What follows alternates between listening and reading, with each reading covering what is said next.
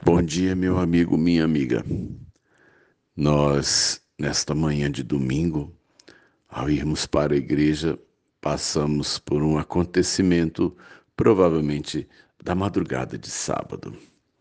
Nós passamos pelo anel externo do campus da universidade como parte do nosso percurso para irmos e virmos uh, à nossa casa.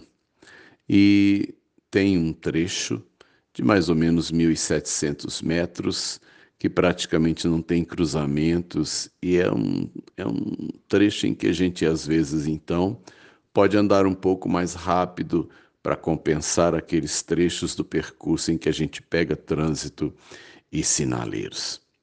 Nesse percurso de 1.700 metros, lá em cima, tem uma rotatória.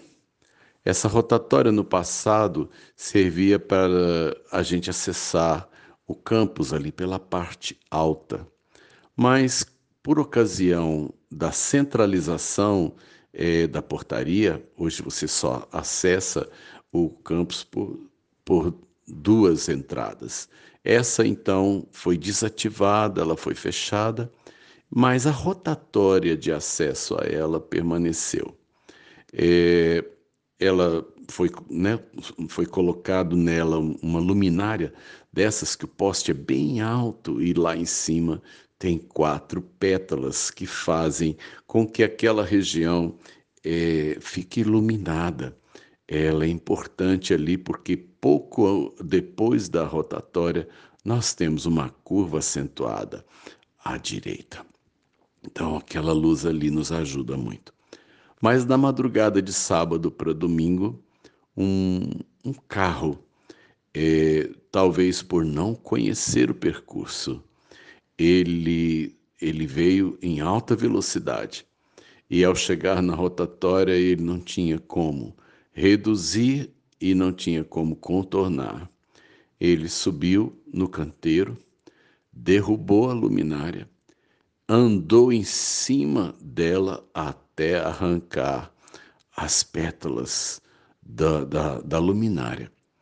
Eu, eu, fiquei, é, é, eu fiquei pasmado porque não, não era possível, não era possível alguém fazer um estrago como esse se ele não tivesse quebrado dois princípios muito importantes. Primeiro, quando você não conhece um caminho, você precisa ir com cautela.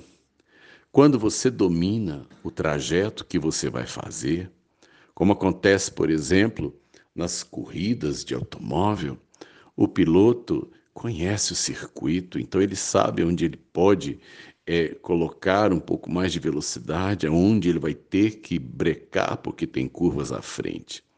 Percursos desconhecidos. Eu preciso ir com prudência. Segundo, Existem as velocidades ideais para que a gente transite. Quem estabelece muitas vezes a, a, a velocidade limite para certos trechos, eles não estão pensando na nossa pressa, eles estão pensando na nossa segurança. Quando a gente vai aqui no município vizinho em que o prefeito colocou 40 por hora numa pista dupla, né? sem nenhum perigo, a gente às vezes fica irritado com o prefeito porque ele limitou a nossa velocidade. Mas andar devagar é parte da prudência de quem quer chegar.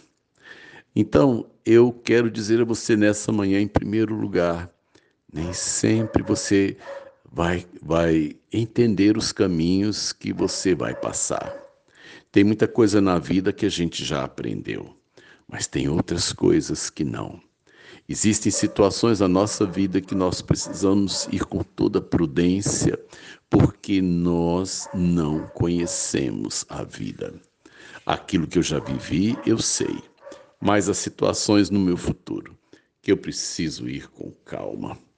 E segundo, as, a, a lei de Deus, ela às vezes para nós ela parece limitadora, mas a lei de Deus, ela é segurança para nós, Quando Deus diz que algumas coisas têm que acontecer de uma forma, o Senhor não está pensando em estragar a minha alegria ou tirar a minha liberdade. Ele está pensando é que, eu, que Ele quer que eu chegue bem ao meu destino. O estrago do carro foi grande, porque estragou na frente, estragou embaixo, estragou a suspensão. E geralmente, quando o estrago é grande, eles falam em, em perda total, porque não compensa consertar quando o estrago é grande. Hoje você vai sair e preste atenção no que Deus está dizendo para você, para ir devagar e para respeitar regras e normas. Quebrar as regras às vezes é emocionante, mas de repente pode ser o fim de uma boa caminhada. Preste atenção nos recados de Deus. Sérgio de Oliveira Campos, pastor da Igreja Metodista Goiânia Leste, Graça e Paz.